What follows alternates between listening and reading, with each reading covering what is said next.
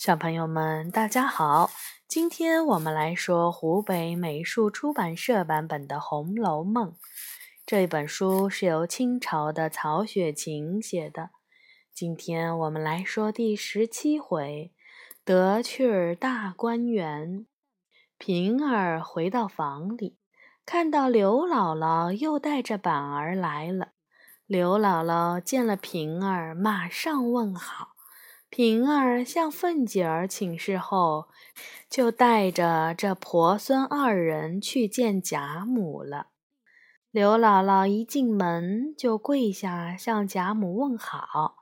贾母请刘姥姥坐下，向她打听乡下的趣闻。当天夜里，婆孙二人就住在了贾府里。第二天一早。小丫鬟捧来了一盘新摘的菊花，凤姐儿将菊花全插到了刘姥姥的头上。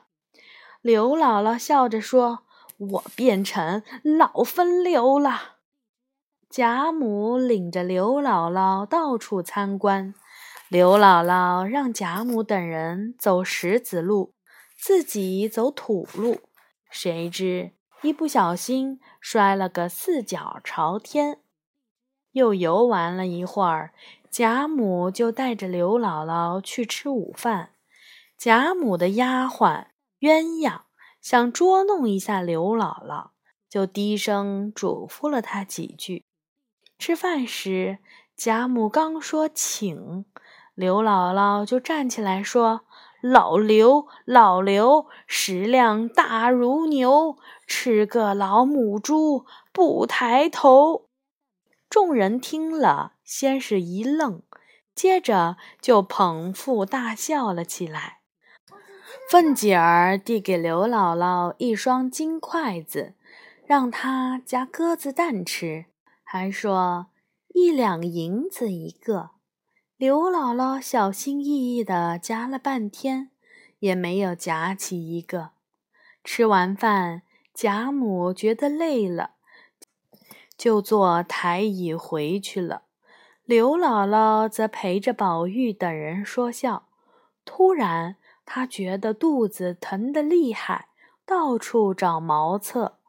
等刘姥姥从茅厕出来，发现自己迷路了，只好四处乱转。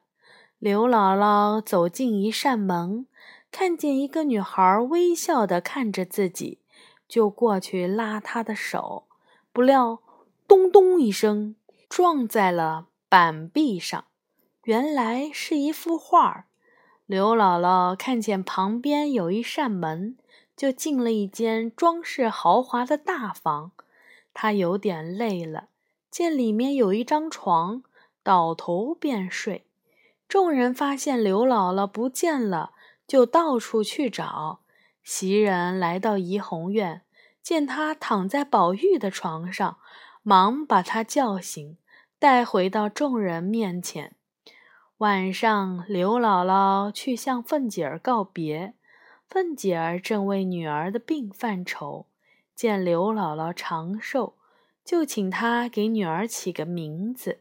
刘姥姥说：“不如叫巧姐儿。”第二天清晨。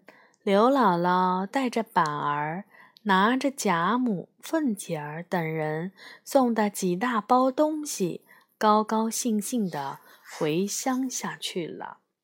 本回结束。